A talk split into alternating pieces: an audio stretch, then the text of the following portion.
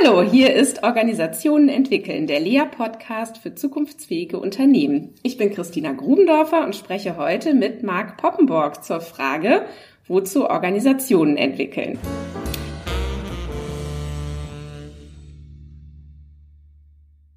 Marc, du versuchst mit deinem Unternehmen Intrinsify einen Beitrag zu mehr selbstbestimmter und sinngetriebener Arbeit zu leisten. Was meinst du? Sollten Organisationen überhaupt entwickelt werden? Und wenn ja, wozu? Grüß dich, Christina, gleich mit so einer großen Frage in den Start. Jawohl. Ähm, ich glaube, man muss das ein bisschen differenziert betrachten heute, weil ich würde behaupten, dass Organisationen gar nicht nicht entwickelt werden können. Also Organisationen entwickeln sich immer, weil sie ja ständig im Austausch mit ihrer Umwelt stehen. Und egal, ob man jetzt als Mitarbeiter, Manager, Inhaber oder Berater für das Unternehmen gerade möchte, dass die Organisation sich entwickelt, sie entwickelt sich. Und das ist schon mal ein ganz anderer Blick als der, den man früher auf Organisationen eingenommen hat. Und ich glaube, das ist erstmal wichtig, das zu berücksichtigen und einzugestehen, auch die Demut vor der Organisation zu besitzen, dass die sich so oder so entwickelt, auch ganz ungefragt. Mhm. Ja, das ist ein ganz interessantes Stichwort, was du da gibst. Ähm, ungefragte Entwicklung. Also da, ähm, das sehe ich auch so, Veränderungen können in Organisationen natürlich auch spontan passieren. Ähm, wir würden ja dann eher sagen zufällig, ja, oder evolutionär könnte man auch sagen. Ich glaube, das Problem ist nur, dann folgen sie meist keinen Zielen. Und ähm, deswegen sind solche evolutionären Entwicklungen oder Veränderungen eher fragwürdig, weil sie ja äh, dann wahrscheinlich nicht sehr ökonomisch sind. Ja, sich ähm, zwiegespalten. Also zum einen stimme ich dir zu, zum anderen würde ich sagen, dass der Markt halt das Unternehmen ja ständig erzieht. Und grundsätzlich, wenn ich gefragt werde, was ist denn der Unterschied zwischen Organisationsentwicklung heute und Organisationsentwicklung früher, dann antworte ich immer, dass Organisationsentwicklung früher halt deswegen viel einfacher war, weil man die Organisation viel mehr wie eine Maschine denken konnte. Also es gab halt so viele Prozesse, Regeln, Checklisten, Hierarchieverhältnisse, die eindeutig vorgesehen haben, wer wann, was, wie, wem zu sagen hat. Und wenn man sich an all diese Vorgaben gehalten hat, dann war auch alles in Ordnung, weil die Prozesse im Unternehmen so routiniert abgelaufen sind und die Wertschöpfung so von der Regel geprägt war. Es gab kaum Überraschungen, dass man also alles im Griff haben konnte im sprichwörtlichen Sinne. Also die. Zumindest konnte man sich vorgaukeln, dass man alles im Griff hat. Das war ja auch nur eine, ein, ein Bild von Organisationen, dem man aber so lange folgen konnte, solange man irgendwie den Eindruck hatte, das Bild funktioniert. Ne? Ja, ich meine jetzt tatsächlich. So meinst du das wahrscheinlich? Nee, so sehe ich ne? auch, aber ich meinte jetzt tatsächlich bezogen auf ja. vor 40, 50, 60 Jahren. Ähm, ja, also ja. da würde ich schon sagen, war die Überraschungsdichte so gering, dass das Management davon ausgehen konnte, dass die Wertschöpfung relativ stark von Wiederholung geprägt ist und deswegen auch alles wie eine Norm, wie eine administrative eingerichtet werden kann, wie ein bürokratischer Apparat behandelt werden kann und deswegen auch wie eine Maschine und hat keine, also das Risiko, das man damit in Kauf genommen hat, dass man das Unternehmen behandelt hat wie eine Maschine, war relativ klein und das hat sich halt geändert. Ähm, und ich mhm. würde sagen, weil sich das geändert hat, also weil wir heute Märkte haben, die sich so schnell ändern, dass Unternehmen auch die Art und Weise, wie sie die Wertschöpfung betreiben, ständig ändern müssen, weil ständig Überraschungen auftreten, mit denen die Unternehmen noch gar nicht umgehen können, führt das dazu, dass diese klassische tayloristische, diese maschinelle, diese mechanistische Denke nicht mehr funktioniert. Und das ändert zum einen natürlich die Art und Weise, wie Wertschöpfung betrieben wird und zum anderen meiner Meinung nach eben auch, wie Organisationen überhaupt entwickelt werden können, weil sie inzwischen eben von dem Markt erzogen werden. Oder man kann es auch andersrum formulieren, wenn ein Unternehmen ähm, nicht vom Markt erzogen wurde, erfolgreich, dann wird es gar nicht mehr existieren. Ähm, okay, Marc, du sprudelst ja so. Ich möchte trotzdem ganz kurz mal dazwischen gehen, weil du jetzt ähm, nämlich viele Dinge sagst, äh, äh, wo ich mal gerne Bezug drauf nehmen möchte. Und zwar einmal so diese, finde ich eine interessante Formulierung zu sagen, Unternehmen werden vom Markt erzogen. Ähm, das, das, äh, also da, da spüre ich gerade, dass ich dem nicht so ganz folgen kann. Denn so mein Bild mein Bild auf eine Organisation ist, dass sie natürlich nur äh, zusammen mit dem Markt gedacht werden kann, ne? wie wir ja auch sagen, als eine ihrer relevanten Umwelten, ja. so ist der Markt so. Und, ähm, und gleichzeitig haben ja Organisationen das große Problem, dass sie alleinig auf sich selbst bezogen sind. Ne? Das heißt, sie haben ja ähm, sie haben ja ein ganz starkes Innen und ein Bild von sich. Und da neigen Organisationen dazu, sich selbst vorzugaukeln, dass alles nicht so schlimm ist oder dass alles schon in Ordnung ist. Also Organisationen brauchen ja auch so ein Gefühl von Welt ist in Ordnung, Markt ist in Ordnung, wir sind gut, wir machen alles richtig. Denn sonst würden sie ja ständig in so einem Zustand der Unsicherheit bleiben und dann könnten sie gar nichts tun. Ne? Das heißt, sie müssen ja ständig so tun, als ob zum Beispiel die Zukunft sicher ist oder als ob die Zukunft auf eine bestimmte Art vorhersagbar ist. Und auf dieser Basis treffen sie dann Entscheidungen. So. Und worauf ich hinaus will, ganz kurz noch eins. Ich wollte nur zustimmen. Ist, also diese, diese, diese Unsicherheitsabsorption ah, okay. oder wie man das nennen mag, ja. das sehe ich genau. genauso. Genau. Und jetzt, wenn du sagst, der Markt erzieht das Unternehmen, dann ja nur insofern das Unternehmen das für sich zulässt. Ja, also das heißt, wenn das Unternehmen natürlich in seiner Illusionsblase bleibt, dann wird der Markt es auch nicht erziehen oder es wird sich dann auch nicht vom Markt erziehen lassen, sondern Voraussetzung dafür, dass der Markt einen Einfluss hat, ist ja das interne Bild von dem Markt. Ne? So. Und das heißt, es muss ja erstmal intern in die Kommunikation gelangen, sowas wie eine Unzufriedenheit mit dem Ist-Zustand oder wie wir auch so schön sagen, eine erlebte Nicht-Anpassung an den Markt. Und wenn die eben nicht erlebt wird oder wenn die nicht in die Kommunikation kommt in der Organisation, dann passiert eben auch nichts. Ja, sehe ich genauso und glaube, dass diese in die Kommunikation gelangende ähm, Beobachtung des Marktes trotzdem auch dann stattfindet, wenn es auf der formalen Struktur nicht so gewollt ist. Also will sagen, ein Team mhm. arbeitet mit einem Kunden zusammen und der Kunde sagt, wir wollen das aber schneller haben oder wir wollen das kurzfristiger, kurzzyklischer haben, wir wollen noch ein paar Änderungen haben, wir wollen aber eine Anforderung realisieren, die ihr Wettbewerber übrigens bietet und die sie ja scheinbar nicht bieten. Jetzt merkt das Team das und spricht darüber. Schon ist es Teil der Kommunikation. Gleichzeitig merkt das Team in unseren ganzen Budgetritualen und Zielvereinbarungsgesprächen und sonstigen immer noch sehr mechanistisch gedachten Organisations Ideen ist das aber nicht vorgesehen, dass wir solche Dinge jetzt berücksichtigen. Und dann entsteht mhm. die Arbeit auf der informellen Struktur, also auf der Hinterbühne.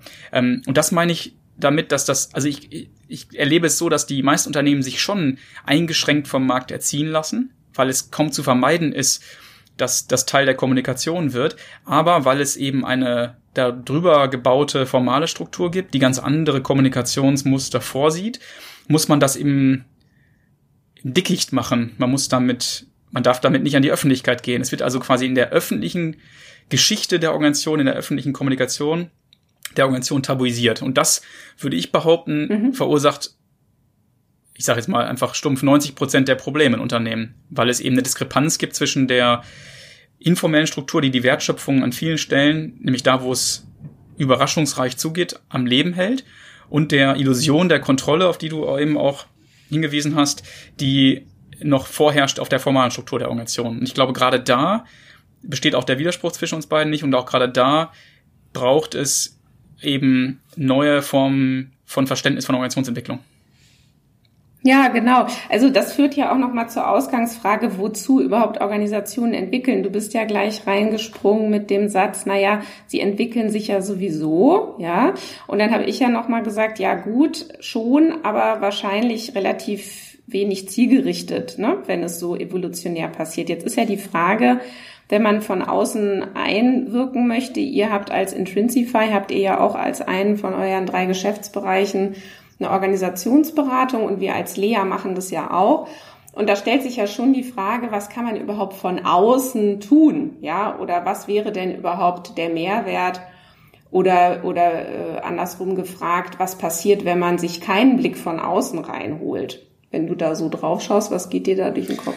Also ein Grund, warum ich vorhin so drauf rumgeritten bin, dass ich glaube, dass sich Organisationen auch ungefragt entwickeln, also auch wenn gerade kein Change-Projekt läuft, ist, dass man das auch nutzen kann in der Organisationsentwicklung. Also ich glaube, wenn man jetzt von außen auf ein Unternehmen zukommt, dann kann man zum einen die Beobachtung beitragen. Das ist eine ganz wertvolle Komponente moderner Organisationsentwicklung, würde ich behaupten. Und man kann eben solche, ich nenne das immer ganz gerne Höchstleistungsinseln aufspüren, also Bereiche im Unternehmen, die sehr gut, gekonnt, erfolgreich mit ihrem relevanten Markt umzugehen scheinen oder mit ihrem Problem, das sie jeden Tag lösen. Und dann festzustellen, so ist es nämlich oft, dass sie das nicht trotz, sondern wegen der Ignoranz der formalen Strukturen tun. Also gerade weil sie die Budgetprozesse nicht so ernst nehmen, gerade weil sie die Zielvereinbarung nicht so ernst nehmen und so weiter, ähm, können sie freier agieren, sind deswegen erfolgreicher, dynamischer, agiler im Umgang mit ihrem Markt. Und wenn man sich das jetzt anschaut und gute Theorie drüber hält, stellt man fest, weil da ein höherer Komplexitätsgrad sozusagen erreicht wurde, ähm, weil die vielfältiger mit ihrer Umwelt umgehen, sind sie erfolgreicher. Und jetzt können wir überlegen, wie wir das für die ganze Organisation nutzbar machen können. Also können wir vielleicht auch andere Bereiche, ich sage jetzt mal etwas pathetisch, befreien von unnötiger Bürokratie, wenn denn das das Problem ist. Das ist ja jetzt einfach nur ein Beispiel gewesen.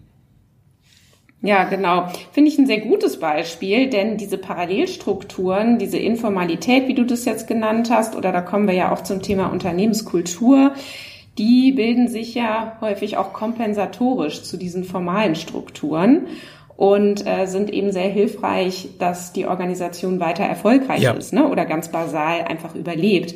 Und deswegen finde ich auch immer gut diesen Blick ähm, auf die Praxis und sich zu fragen, ähm, äh, welchen, welchen Zweck, ähm, welchen Zweck erfüllt das eigentlich, dass das genau so gemacht wird, wie es gemacht wird. Ne? Und ich finde, das ist auch nochmal häufig ein Blick, den Berater ganz gut reinbringen, denn Kunden kommen ja auch häufig und beschweren sich über etwas, über irgendeine gängige Praxis, die sie so nicht mehr haben wollen. Also zum Beispiel ne, das, was du auch gesagt hast, der Kunde kommt und sagt, oh, wir werden hier erschlagen von Bürokratie und wir haben so viele formale Strukturen und äh, da wir, wir sind so fest, wir können uns irgendwie gar nicht mehr anpassen und wir haben aber hier so ein paar Inseln, ähm, äh, wo wir erleben, da geht's auch anders. So, und jetzt finde ich zusätzlich zu dem, was du gesagt hast, auch noch ganz hilfreich, dass man nicht in die Abwertung geht ne, und somit auch Partei ergreift, also nicht in die Abwertung der Formalität, sondern dass man auch noch mal sagt, und welches Problem löst euch das aber auch den ganzen Tag?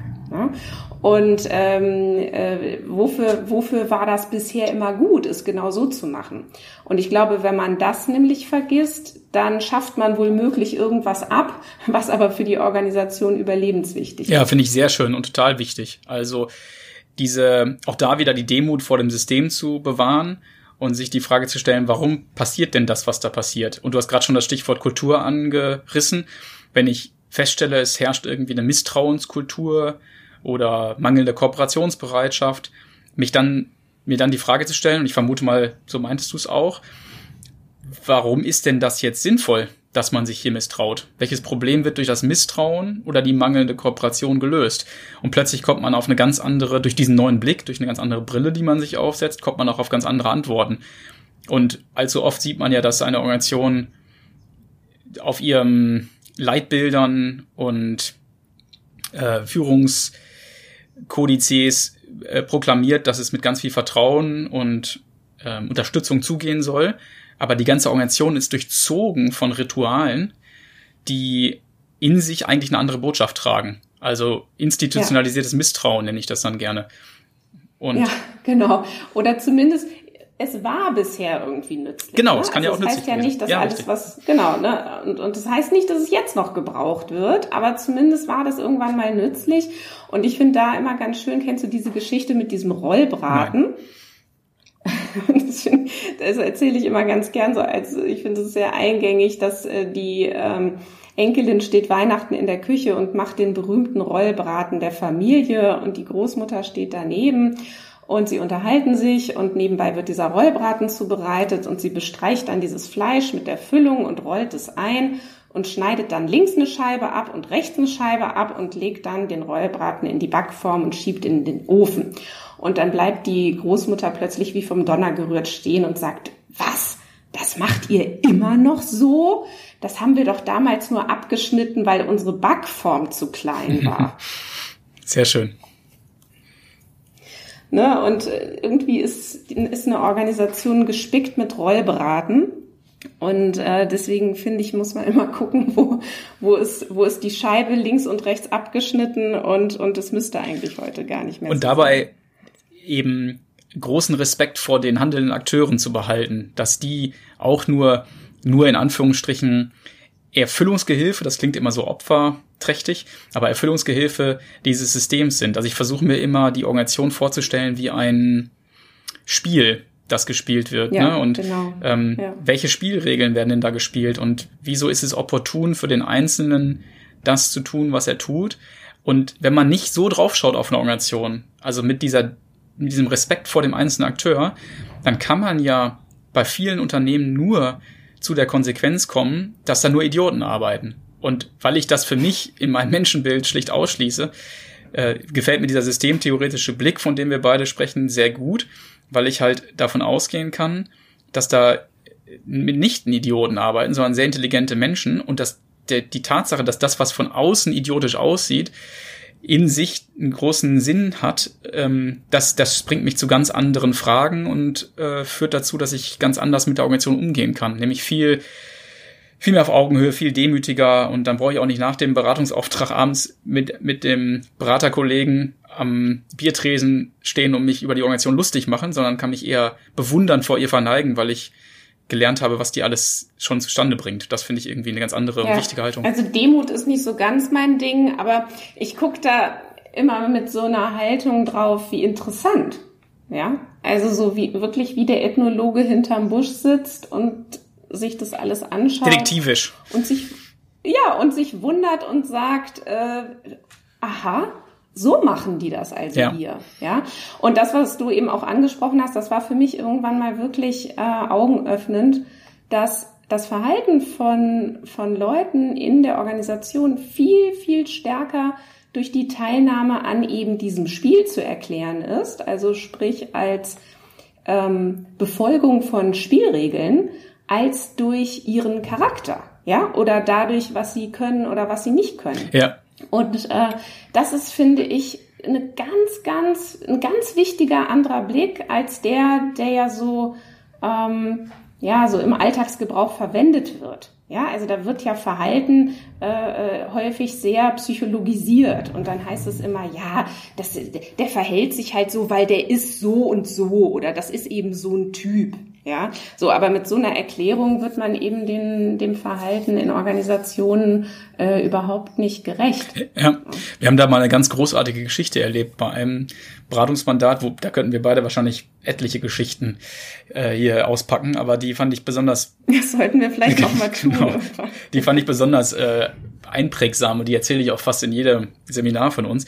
Wir waren eingeladen zu so einer zweitägigen Veranstaltung, wo wir mit den Führungskräften eines 8000 Mitarbeiter Unternehmens einfach mal einen Blick, einen kritischen Blick auf deren Führungspraktiken werfen sollten. Also tatsächlich solche Instrumente, wie ich sie eben schon genannt habe, das Zielvereinbarungssystem und die Budgetverhandlungen und ob das alles so Sinn macht, weil sie halt auch uns ein bisschen verfolgt hatten und sagten, ja, das macht ja vielleicht alles gar keinen Sinn mehr.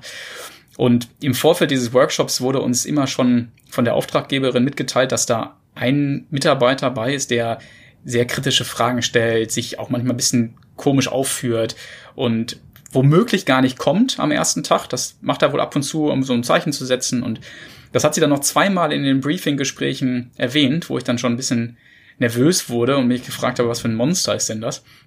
Und als wir dann da waren, war er dann tatsächlich am ersten Tag kam er nicht.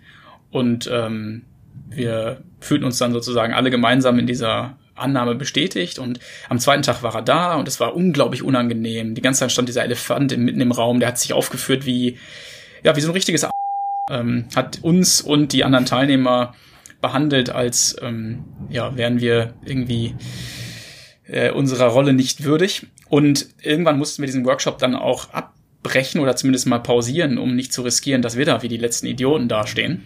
Und haben uns dann versucht, mit diesem Blick, über den wir gerade gesprochen haben, mit diesem systemtheoretischen Blick, dieser Sache zu nähern und zu fragen, was ist denn da los? Und jetzt muss man dazu wissen, dieser Mitarbeiter, von dem ich da gerade spreche, war der kaufmännische Leiter des Unternehmens. Und das Unternehmen gehörte zu einem großen Konzern, war also Tochterunternehmen. Und er saß an dieser kritischen Stelle zwischen Konzern und Tochter, wo die ganzen Konformitätserwartungen des Konzerns immer durchschlagen. Und musste quasi jeden Tag seine eigene Organisation vor der nächsten Kennzahl und dem nächsten Controlling-Instrument bewahren, aber natürlich selektiv auch ein paar Sachen durchlassen, weil man kann ja nicht überall sagen, das ist doch Quatsch, lasst uns so agil bleiben, wie wir sind. Also eigentlich hat er alles getan, um die Organisation vor dem Übergriffen, den, diesen telleristischen Übergriffen des Konzerns zu beschützen. Und als Dank dafür hat er von seinen Mitarbeitern jeden Tag einen auf den Deckel bekommen, die gesagt haben, lass uns doch mit deinen Kennzahlen in Ruhe. Von den die wenigen, die noch durchgedrungen sind. Und irgendwann ist er resigniert in dieser Rolle und hat gesagt, wisst ihr was, ihr könnt mich alle mal. Und diesen Charakter des Resignierten, ihr könnt mich alle mal, haben wir da halt kennengelernt im Workshop. Und wir haben das ja. gespiegelt und danach, also es war natürlich auch, deswegen erzähle ich die Geschichte auch, hatte so ein bisschen was Magisches, weil danach konnten, war das dann aufgelöst, ne? Und wir haben super konstruktiv zusammenarbeiten können, weil es einfach mal ausgesprochen werden musste, dass da dieses Spiel die ganze Zeit gespielt wird.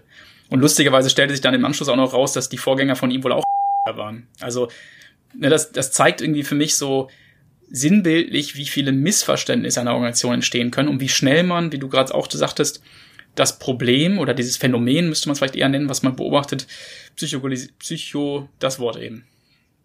Ja, genau. Der Personifiziert, genau. genau. Und ja, und äh, dieses Rückmelden von Regeln, die man beobachtet, das ist wirklich auch der Kern, ähm, auf den es ankommt in der Beratung. Ne? Also wirklich zu sagen, guck mal, wir haben den Eindruck, bei euch besteht die Regel, sei ein A wenn du auf dieser Position ja, genau, bist. Ja. ja, jetzt salopp ausgedrückt. Und das befreit dann eben dann auch wieder den Menschen davon, dass er jetzt daran schuld sein soll. Ja. Und ähm, also Organisationen sind ja voller dieser Regeln und man könnte auch sagen Routinen. Und das ist ja gleichzeitig auch ähm, das große Problem, denn Organisationen stellen ja alles auf Dauer. Na, also ich meine, sonst wäre es ja keine Organisation, sondern eine Organisation, also ähm, entsteht ja durch Wiederholung ja. oder durch ähm, Beibehalten, Aufrechterhalten oder eben auf Dauer stellen. So. Und das ist ja das Gegenteil von Lernen. Das ist ja das Gegenteil von Entwicklung oder von Veränderung. Deswegen ist es ja auch, finde ich, höchst interessant, sich die Frage zu stellen, wie kann es denn dann trotzdem überhaupt gelingen, jetzt auch eine Organisation wohl möglich sogar zielgerichtet zu entwickeln. Geht das überhaupt? Ja, wie siehst du das? Ja, finde ich total wichtige und relevante Frage, weil man wir lernen das auch manchmal in unseren Seminaren so her, ähm, arbeiten quasi erstmal die ganze Systemtheorie auf und dann sitzen die Teilnehmer da und sagen, ja, was kann ich denn jetzt überhaupt noch machen? Also muss ich mich jetzt tot auf die Straße legen? Und die, ähm, der Kniff, den wir glauben, der funktioniert, der, der, der auch funktioniert hat für uns in der Vergangenheit, ist, dass wir ein Organisationsmuster nutzen, also quasi die schon bestehenden Spielregeln für uns selber zu instrumentalisieren und das beste, funktionierendste, intakteste Muster jeder Organisation ist ja die formale Macht. Also wenn der Chef sagt, so wird's gemacht, dann kann man erwarten, dass zumindest das Spiel gespielt werden muss, ähm, dass man es so macht, wie der Chef sagt. Und deswegen arbeiten wir in unserer Organisationsentwicklungsarbeit extrem viel mit von Vorgesetzten mit formaler Macht, also mit zugeschriebener formaler Macht, nicht nur auf dem Papier stehenden formalen Macht, eingerichteten Schutzräumen, in denen sozusagen eine lokale Ausnahme, also nicht im geografischen Sinne, sondern im kulturellen Sinne, eine lokale Ausnahme ausgerufen wird. Und gesagt wird, hier arbeiten wir unter anderen Vorzeichen. Und wenn hier irgendwer kommt und versucht, die Organisation ähm, also die jetzt sich hier das, das entstandene Subsystem daran zu behindern, dann können die sich bei mir melden und ich stärke dem Ganzen den Rücken. Und das funktioniert deswegen, weil ja das formale, die Nutzung der formalen Macht als Muster von der Organisation schon gelernt ist. Das heißt, das muss die gar nicht mehr erlernen, das muss die gar nicht mehr üben, das muss die gar nicht mehr ändern, das ist eh schon da. Also nutzen wir das als Schutzschirm, um dann sozusagen an der Organisation vorbei, als List, die Organisation zu entwickeln. Das ist ein Instrument, was wir sehr oft einsetzen und was sich als sehr vielversprechend und wirksam herausgestellt hat. Mhm. Ja, es hört sich total interessant an. Also es ist ähnlich, ähm, äh, wie wir das auch machen. Also wir, wenn wir einmal eben so eine Idee davon haben, was sind so die ganzen Regeln, ja, ähm, dann sich zu überlegen, okay, und wo wolltet ihr jetzt noch mal hin? um dann gemeinsam auch zu schauen, welche dieser Regeln können euch jetzt eigentlich dabei helfen, dahin zu kommen, wo ihr hin wollt. Ne? Denn die könnt ihr ja, die können wir ja nutzen. Ja. Und welche dieser Regeln werden euch aber dabei behindern? Ne? Und dann äh, müssen wir natürlich äh, uns eine Strategie überlegen und sagen, gut, ähm, die Regeln, die euch dabei behindern, was machen wir denn jetzt mit denen? Können wir die irgendwie unterbrechen? Ja, können wir irgendwas machen, damit die mal aufhören? So, das ist natürlich nicht leicht, ne? Eine Unterbrechungsintervention sagen wir ja. dazu auch. Oder können wir, können wir noch ganz neue Regeln erfinden und versuchen einzuführen und eben auch wieder auf Dauer zu stellen? Und ähm, man hört ja schon, während wir drüber reden, das ist alles andere als trivial. Und ich finde, das ist auch mehr Kunst äh, an der Stelle. Ja, also das ist das ist mehr Kunst als Handwerk. Kann man nicht prozessieren. Ne? Eben, nee, ja. genau. Und es ist vor allen Dingen jedes Mal wieder anders. Und den Zahn, den ziehe ich auch sehr gerne zu sagen, äh, also wenn so Fragen kommen, ja, wie kann man denn das eine Vorgehen auf das andere Unternehmen übertragen? gar nicht, finde ich. Ne? Also man muss eben immer wieder schauen, wie, wie genau tickt diese Organisation und wie genau können wir jetzt hier bei euch eigentlich ähm, euren, äh, euren Zielzustand äh, befördern. Ja, da decken sich unsere Überzeugungen stark. Und was ich immer sehr spannend finde, ist, dass ich kriege da oft Schelte für, wenn ich das ausspreche. Und ich hoffe, dass ich es schaffe, das jetzt irgendwie in dieser Kürze der Zeit trotzdem halbwegs verständlich rüberzubringen. Sowas wie Design Thinking oder Brainstorming oder die ganzen Kampagnen, Methoden, Veränderungsinstrumente, die da jetzt oft gefeiert werden. Meine Überzeugung ist, der einzige Grund, warum die funktionieren, ist gerade nicht, weil jetzt das Design Thinking Konzept, der Prozess dahinter so raffiniert ist, sondern weil da, wenn man sich die anguckt, alle, alle zusammen und, und die Ähnlichkeit in der Unterschiedlichkeit versucht zu finden, dann stellt man fest, dass sie, wenn sie getragen werden vom Top-Management, immer einen Schutzraum einrichten. Und ich war selber schon mal in solchen Design Thinking Workshops, wo man dann, äh, und das ist ja nur ein Platzhalter für unterschiedliche solcher ähm, Formate.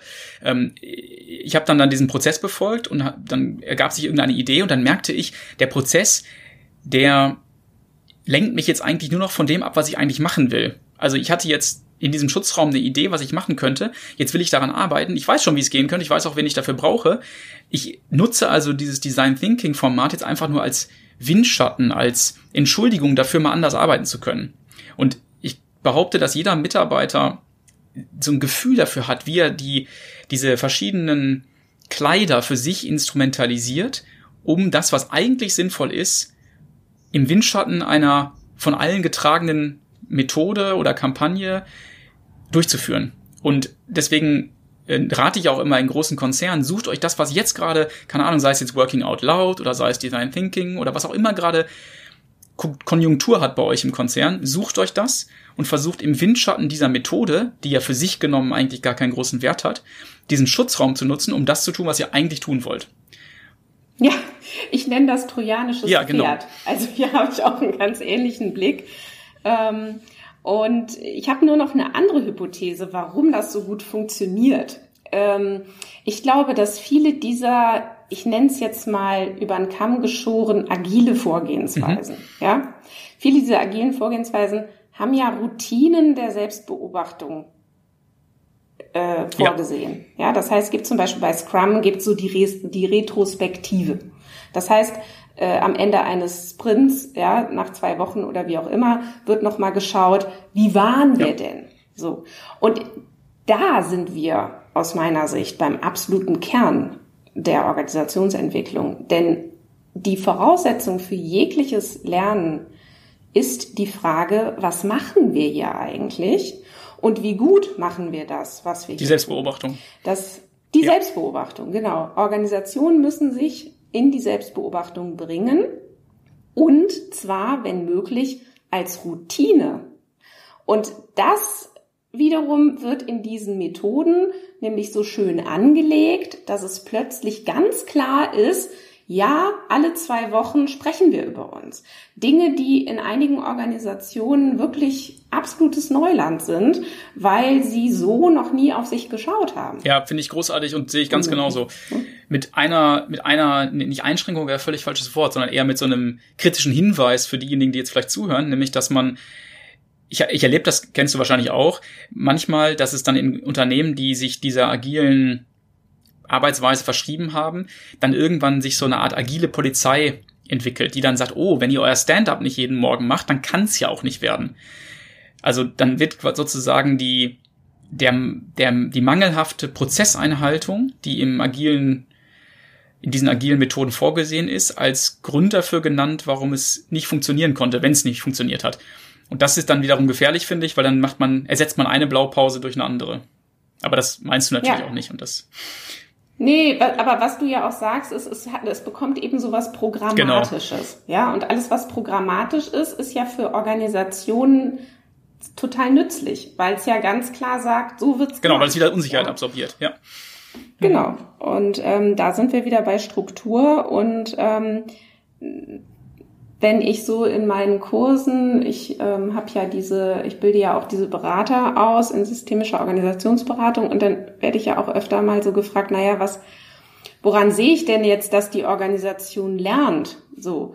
Und wenn man so drauf schaut, dann äh, kann man sich ganz gut merken, eine Organisation hat dann gelernt, wenn sich nämlich genau diese Strukturen verändern. Also zum Beispiel solche Programme dauerhaft erneuert werden oder verändert mhm. werden. Dann kann man sagen, jetzt hat sich die Organisation strukturell verändert, also hat sie gelernt. Ja. Und was du, glaube ich, ganz eingangs schon mal gesagt hast und wo ich auch unbedingt nochmal dran erinnern wollen würde, ist, dass man dabei die ganze Zeit die, wir nennen das immer externe Referenz im Blick behält. Also was hat all das, was wir hier eigentlich gerade gemeinsam veranstalten, für eine Auswirkung auf die eigentliche Existenzberechtigung des Unternehmens, nämlich die Lösung von außerhalb des Unternehmens liegenden Probleme. Also wie sorgen wir gerade dafür, dass wir entweder schneller, qualitativ hochwertiger, flexibler, imageträchtiger oder wie auch immer auf dem Markt agieren, sodass wir also dem Wettbewerb eine Nasenlänge voraus sind. Das ist für mich, muss am Ende immer die entscheidende Referenz sein, sonst beginnt man eben sich nur noch mit sich selber zu beschäftigen. Ja, genau. Und ähm, da sind wir ja auch bei diesem Punkt, dass eben Organisationsentwicklung kein Selbstzweck sein sollte. Ja, also das stört mich auch immer an diesen also es gibt ja jetzt häufig interne Abteilungen Organisationsentwicklung. Ja. Und ohne dass die was dafür könnten, ähm, wird damit aber gleich mitkommuniziert, das ist hier immer dran. Also das, das machen wir ja ständig. Also wir müssen uns ja hier ständig weiterentwickeln. Und ich finde das so ein bisschen ein Problem, ähm, denn wichtig ist, dass erstmal geschaut wird, ähm, also oder oder salopp gesagt, es muss ja erstmal irgendwie eine Soll-Ist-Differenz überhaupt da sein. Ja, das heißt, entweder es werden in der Organisation irgendwelche Phänomene beobachtet, die man doof findet, ja, also die man lieber weghaben möchte also keine Ahnung, zum Beispiel äh, letztens in der Produktion hieß es wieder, ja, die Schichtleiter schreien ihre Leute an, das wollen wir nicht. Das, äh, dann sind wir doch kein attraktiver Arbeitgeber. So geht man doch heute nicht mehr mit Leuten um. Ne? So, also das mal als mhm. Beispiel für Phänomen, das soll weg. Ja? Oder es wird irgendwas nicht beobachtet, was man aber gerne hätte. Ja, also sowas, was du jetzt eben beschrieben hast, also zum Beispiel Kundenwünsche gelangen schneller in die Kommunikation also es wird beobachtet, hm, ein Kunde wünscht sich was, aber irgendwie hat das hier überhaupt keine Resonanz bei uns im Laden. Ne? Dann wird also irgendwas nicht beobachtet, was man aber gerne hätte. So, und dann ist eigentlich erst der Ausgangspunkt für Organisationsentwicklung. So, weil dann muss ja gefragt werden, okay, wie kriegen wir das eine weg oder wie kriegen wir das andere hinzu? So, diese beiden Blickrichtungen gibt's ja. Ich würde sogar noch, ich würde sogar noch sagen, es muss dann noch geklärt werden, ob das überhaupt ein Problem ist, dass der Vorgesetzte seine Mitarbeiter anschreit. Das hört jetzt keiner gerne, was ich gerade hier sage. Da schalten jetzt wahrscheinlich alle ab, aber ich finde, das ist hochgradig relevant. Also das Anschreien eines Mitarbeiters ist natürlich unangenehm. Keiner mag das. Ähm, aber wir werden ja mit dem Klammerbeutel gepudert, wenn wir nicht erstmal gucken würden, was ist denn das eigentliche Problem daran? Also wie wirkt sich das denn negativ mhm. auf die Wertschöpfung aus? Völlig ungeachtet der Tatsache, dass ich das auch ekelhaft finde, wenn ich angeschrien werde oder andere angeschrien werden. Aber man muss trotzdem, finde ich, das ganz moralimmunisiert beobachten und gucken, gibt es vielleicht ein zugrunde liegendes oder hinterliegendes Problem. Und wie wir eben schon gesagt haben, wahrscheinlich hat der Vorgesetzte einen guten Grund, warum er das tut. Wahrscheinlich hat das die Organisation jahrelang so betrieben und man war dann ein guter Vorgesetzter, wenn man den Laden in Anführungsstrichen im Griff hatte. Und das musste man auch dadurch symbolträchtig zur Schau stellen, indem man eben etwas ja, dominanter auftritt. Ne? Ja, ja, genau. Also du hast natürlich recht und ähm, man muss natürlich noch dazu sagen, dass es immer auch den Bezug braucht. Klar, also wenn mal angenommen das Unternehmen möchte oder hat aber das Problem, dass irgendwelche Auszubildenden zum Beispiel ähm, oder irgendwelche neuen Mitarbeitenden in der Probezeit schon wieder gekündigt haben und ne, als Grund angegeben haben, ich bin hier angeschrien worden. So. Und dann kann es sich eben überlegen, gut, ne, was machen wir jetzt damit? Also was ist jetzt eigentlich ja. Der, der, der, das, das Problem, was wir bearbeiten möchten? Ja, also das heißt, diese, es muss natürlich immer erstmal als Störung erlebt werden, statt äh, dass gesagt wird, ach, ist nicht so schlimm, das schaffen wir schon. Und dazu neigen Organisationen ja eigentlich noch viel mehr als das, was du jetzt beschrieben hast. Also natürlich gibt es auch Organisationen, die selber über sich die ganze Zeit schimpfen und sagen, ach, wir sind hier ja sowieso so eine ganz komische Truppe oder so ein ganz komischer Laden. Also das habe ich auch letztens erlebt bei einem mhm, Kunden. Aber in der Regel neigen sie ja doch eher dazu, ähm, äh, äh, eben zu sagen, ach, ist ja alles nicht so schlimm, das kriegen wir schon hin. Und auch dann ist ja die Frage, ob der Anlass der Beschimpfungen oder der kritischen Selbstbeobachtungen wirklich das zu lösende Problem ist oder nur ein wahrgenommenes Symptom. Also ich, ich merke das bei mir selber ja auch. Ich habe mich letztens immer wieder coachen lassen, so ein Unternehmercoaching. Und als ich dann angefangen habe zu sprechen, hat er mich ziemlich am Anfang genau die gleiche Frage gestellt, die ich auch immer in einem Auftragsanbahnungsgespräch äh, stelle, nämlich was ist denn eigentlich das Problem, was du lösen willst? Und man vergisst das so schnell, ne? Also, wat, hm. warum sprechen wir hier eigentlich, lieber Marc? Was ist, was möchtest ja. du denn gerade jetzt eigentlich, wo stört's dich denn? Und dann nenne ich ihm irgendwelche oberflächlichen Symptome. Und ich glaube, das ist einfach normal, weil man sich selber eben jetzt bin ich auf der psychischen Ebene natürlich gerade, ähm, aber hm, trotzdem auch ja. da ist die Selbstbeobachtung einfach schwierig, weil die Muster, von denen man Gebrauch macht, ja sinnvollerweise im Untergrund äh, ähm, wirken. Und deswegen ist es halt auch schwierig, sich äh, selber daran ja irgendwie festhalten zu können oder selber zu identifizieren, was eigentlich ja. das Problem ist. Deswegen braucht man diesen Blick von außen einfach. Genau, genau. Ja, ich merke schon, wir könnten jetzt hier wahrscheinlich noch stundenlang über das Thema miteinander ähm, sprechen und äh, macht mir auch riesig Spaß. Wir würden ja gerne am Ende unserer Podcast-Episoden unseren Hörern auch ein paar ja, Merksätze, Leitsätze, Gedanken, Hypothesen, Thesen, wie auch immer man das nennt, äh, mitgeben. Und ähm, wir können ja einmal gucken, was uns jetzt spontan da so durch den Kopf geht, wenn wir vielleicht fünf oder so zusammenbekommen, dann wäre das doch ganz toll. Oder sechs, wir können uns ja abwechseln. Gerne. Und äh, wenn wir sowas hätten, was, was, was wäre das jetzt an der Stelle aus dem Gespräch entwickelt? Für mich wahrscheinlich die allerwichtigste, zentralste Erkenntnis, die ich auch nicht müde, müde werde zu betonen in all meinen Vorträgen und Veröffentlichungen, ist diese, dieser Merksatz, wenn man es so nennen möchte. Gehe davon aus, dass jedes menschliche Verhalten irgendeiner Vernunft unterliegt. Auch wenn es eben sinnlos oder unvernünftig wirkt. Und in Verbindung dazu, vielleicht als kleine Ergänzung, empfehle ich immer gerne, dass man eine Art Spielanleitung schreibt für die verschiedenen Akteure oder Rollen im Unternehmen. Also als gäbe es so eine Art kleine Staffelstabübergabe, die man, man schreibt quasi auf, was muss man hier tun, um in diesem, in dieser Rolle zu überleben. Nicht nur das, was auf der Stellenbeschreibung steht, sondern eben das, was man einem ganz engen Vertrauten, einem, einem, einem vielleicht äh, Blutsverwandten mitgeben würde, wenn er selber die eigene Rolle fortsetzt. Und dann merkt man plötzlich, dass da Dinge getan werden müssen, die womöglich sehr unsinnig wirken, aber sinnvoll für die Fortexistenz des vielleicht auch dysfunktionalen Organisationsmusters dienlich sind. Also abgekürzt, lasst uns das respektieren, was die Mitarbeiter schon leisten im Unternehmen. Mhm. Ja, für mich ähm, auch ein zentraler Satz, ähm, dass Organisationen alles auf Dauer stellen. Also merke, Organisationen stellen alles auf Dauer. Und ähm, deswegen ist Lernen in Organisationen erstmal gar nicht unbedingt vorgesehen. Aber um zu lernen, muss man Routinen finden und die auf Dauer stellen. Mhm, ja, das heißt, mhm. diesen, diesen Trick auch nutzen. Ähm, was ich auch gerne als Tipp mitgebe, darüber haben wir jetzt gar nicht gesprochen, ist, dass man sich der Einflussfaktoren bewusst wird, die die Umwelt auf das System hat. Also habe ich es mit einem Familienunternehmen zu tun? Sind vielleicht die Gesellschafter auch gleichzeitig die Kunden? Ähm, man denkt an irgendwelche ähm, äh, verbandsartigen Strukturen. Ähm, gibt es vielleicht, ist das vielleicht ein Forschungsinstitut? Das heißt, da überlagert sich das gesellschaftliche Subsystem Wirtschaft mit dem gesellschaftlichen Subsystem Wissenschaft. Und äh, für denjenigen, der sich damit schon ein bisschen beschäftigt hat, das sprengt jetzt wahrscheinlich den Rahmen, für die Erstzuhörer, ähm, merkt man dann natürlich ganz schnell, das hat ganz, an, das hat ganz besondere Einflussfaktoren auf die Organisation und erklärt vielleicht auch seltsame Beobachtungen, wie das die Tochter der Unternehmerin in eine leitende Position gesetzt wird, obwohl sie inhaltlich eigentlich von Tuten und Blasen keine Ahnung hat. Und jetzt muss man sich die Frage stellen, was heißt das und wie kann man damit umgehen? Mhm. Ähm, ja, als nächsten Merksatz würde ich noch sagen, ähm, bedenke, dass Lernen nur dann stattfindet, wenn die Organisation eine Nichtanpassung an die Umwelt wahrgenommen hat.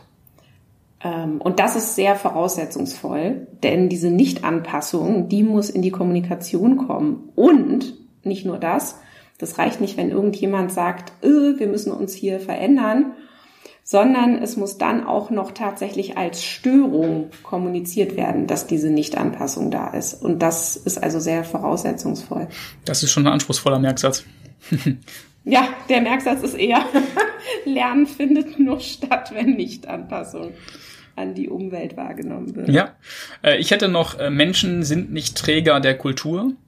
Also dieses übliche Missverständnis, dass wir Autoren unserer Kultur werden, möchte ich damit ausräumen und eher festhalten, dass Kultur etwas ist, das man sich irgendwie einhandelt, das sich hinter dem eigenen Rücken entwickelt. Irgendwann stellt man fest, in der Sauna zieht man sich halt nichts an.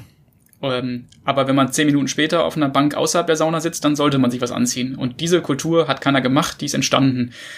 Ähm, also Kultur sind, kulturelle Autoren sind nicht wir, nicht wir Menschen. Mhm, ja. Und vielleicht noch als letztes merke, dass organisationales Lernen immer Strukturveränderung bedeutet. Ja, den finde ich auch sehr schön. Die Arbeit an den entscheidbaren Entscheidungsprämissen, würde der genau, Systemtheoretiker sagen. Wir dann genau. in der Episode nochmal sprechen. Ja, wunderbar, Marc. Vielen Dank äh, für das sehr schöne Gespräch. Gerne. Und wir haben ja wirklich sehr ähnliche Positionen, ähm, allerdings in den Be Begrifflichkeiten, glaube ich, häufig noch ein bisschen anders. Ähm, ja, auf jeden Fall finde ich das sehr schön und hoffe, dass wir vielleicht noch mal an einer anderen Stelle uns austauschen. Sehr gerne. Ja, ein, zwei Tage später noch mal draufgeschaut. Ähm, wir sind ja Fans der Reflexion wie wirkt das Gespräch mit Mark Poppenborg auf mich? Ähm, was geht mir dazu nochmal durch den Kopf? Mm, ich glaube, erstmal muss man sagen, das war ein ziemlich nerdiges Gespräch. Ähm, zwei sehr systemtheoretisch äh, belesene Menschen äh, reden über Organisationsentwicklung. Das ist vielleicht auch ein bisschen schräg. Diese ganzen ähm, theoretischen Grundlagen und dieser Blick auf Organisationen, ähm, der ist uns aber natürlich wichtig und die ähm, theoretischen Grundlagen werde ich beziehungsweise habe ich auch schon in einigen Podcast-Episoden jetzt ähm, hoffentlich veranschaulicht und werde es auch immer wieder tun, dass man eben, wenn man Lust hat, so nach und nach sich dann in kleinen ähm, Häppchen die Organisationstheorie dann auch ähm, zu Gemüte führen kann. Und vielleicht nochmal auf so einer anderen Ebene auf das Gespräch geschaut, geht es ja vor allen Dingen darum, Organisationen zu begreifen als lebende Systeme, als sehr komplexe, lebende soziale Systeme die sich eben auch der Kontrolle entziehen. Und äh, Mark Poppenbock redet ja auch immer gerne von ähm, diesen sehr unnützen Maschinenmetaphern ähm, von Organisationen, also der Idee, man könne Organisationen äh, steuern wie eine Maschine. Und ähm, das ist ja auch sehr stark verknüpft mit diesen tayloristischen Ideen, die sich aber heute natürlich einfach auch so nicht mehr halten lassen. Und ähm, systemtheoretisch drauf geschaut, ist es eben ein sehr viel nützlicheres Bild zu sagen, eine Organisation ist ein lebendes System, eine Organisation ist auch komplex, die ist also prinzipiell undurchschaubar und lässt sich eben nicht kontrollieren. Und wenn man überhaupt von, von Steuern spricht, dann braucht man einen anderen Begriff von Steuerung, nämlich eher einen, der sehr viel kurzzykliger ist, der sehr viel mehr in Schleifen denkt und der eben immer wieder was macht und dann beobachtet, was passiert, um dann zu lernen, wo ich hier überhaupt bin. So, und das ist auch etwas, wie wir immer wieder auf Organisationen schauen, mit denen wir es neu zu tun bekommen, nämlich ähm, interveniere, ja, also mach was und dann äh, schau, was passiert und dann weißt du, wo du bist. So und ähm, ich kann eine Organisation eigentlich nicht kennenlernen, ohne dass ich in irgendeiner Weise sie störe oder irritiere und gucke, was dann passiert. Und wenn wir als Berater, Beraterinnen von außen kommen, dann sind wir ja per se eigentlich schon eine Intervention und eine Störung. Und äh, viele mh, mm, freuen sich ja, dass dann so viel passiert, ähm, wenn sie als Berater von außen reinkommen. Allerdings äh, muss man da wirklich etwas demütiger sagen, das ist total normal, nämlich wenn man von außen so dazukommt und sich nicht auskennt und die Spielregeln nicht kennt, dann benimmt man sich natürlich auch automatisch erstmal wie so ein Elefant im Porzellanladen und äh, muss sich nicht wundern, wenn äh, überall irgendwelche äh, Vögel aufgescheucht herumflattern das hat dann aber nichts mit der Genialität des Beraters zu tun, sondern eher mit diesem Fremdsein und nicht wissen, wie das hier geht und was man tut und was man nicht tut. Und dann ist eben eher noch die große Kunst, nicht gleich wieder rauszufliegen, weil man irgendwie zu irritierend ist und zu störend ist und gleichzeitig aber auch nicht zu sehr ähnlich zu sein und anschlussfähig zu sein, denn dann stört man nicht genug und dann kann man eben auch wieder nicht wirksam sein. Also Organisationsentwicklung hat natürlich ganz viel mit einer mit einem gesunden Maß an Irritation und Störung zu tun, also weder so viel, dass man rausfliegt und eben nicht so wenig, dass man gar nicht auffällt. Und das ist aber eben auch wunderbar, ähm, diese Gangart rauszufinden.